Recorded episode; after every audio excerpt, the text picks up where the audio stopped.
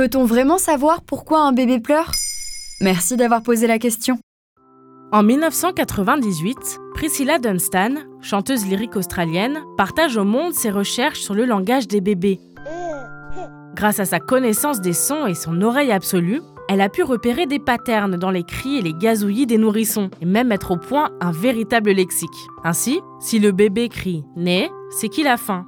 Ah, c'est qu'il veut dormir. Et ainsi de suite. Depuis, dans le monde entier, on trouve des experts en Dunstan Baby Language, des formations pour le devenir et des ateliers destinés aux jeunes parents. Les pleurs de bébé ne seraient donc pas si mystérieux. Et cette méthode est-elle prouvée scientifiquement? Rappelons d'abord que Priscilla Dunstan n'est pas chercheuse ou même spécialiste de la petite enfance. Elle s'est basée sur ses propres ressentis pour développer sa théorie et sa méthode.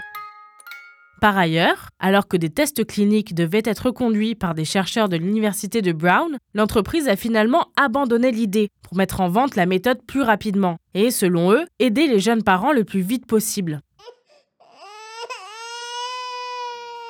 Résultat, si l'on entend souvent que le Dunstan Baby Language est scientifiquement prouvé, en réalité, ces revendications reposent avant tout sur des sondages réalisés auprès de consommateurs et de l'observation sur des groupes restreints.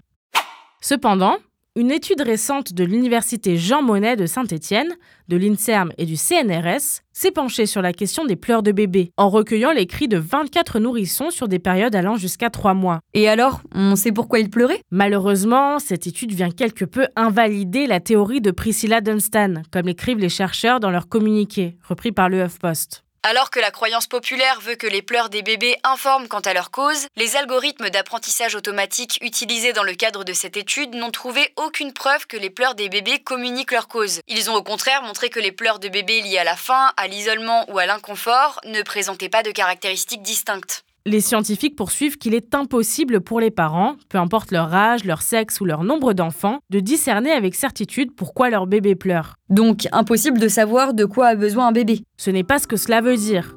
D'autres signes, comme l'heure de la journée ou les gestes du bébé, peuvent aiguiller les jeunes parents.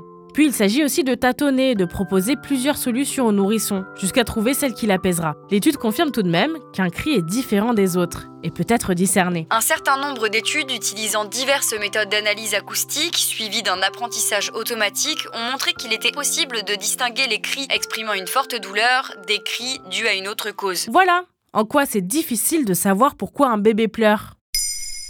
Vous souhaitez réagir à cet épisode? C'est possible et ça se passe sur Spotify. Vous pouvez commenter l'épisode et répondre au sondage du jour directement sur l'appli. Maintenant, vous savez, un podcast Bababam Originals écrit et réalisé par Mayel Diallo. Si cet épisode vous a plu, n'hésitez pas à laisser des commentaires ou des étoiles sur vos applis de podcast préférés.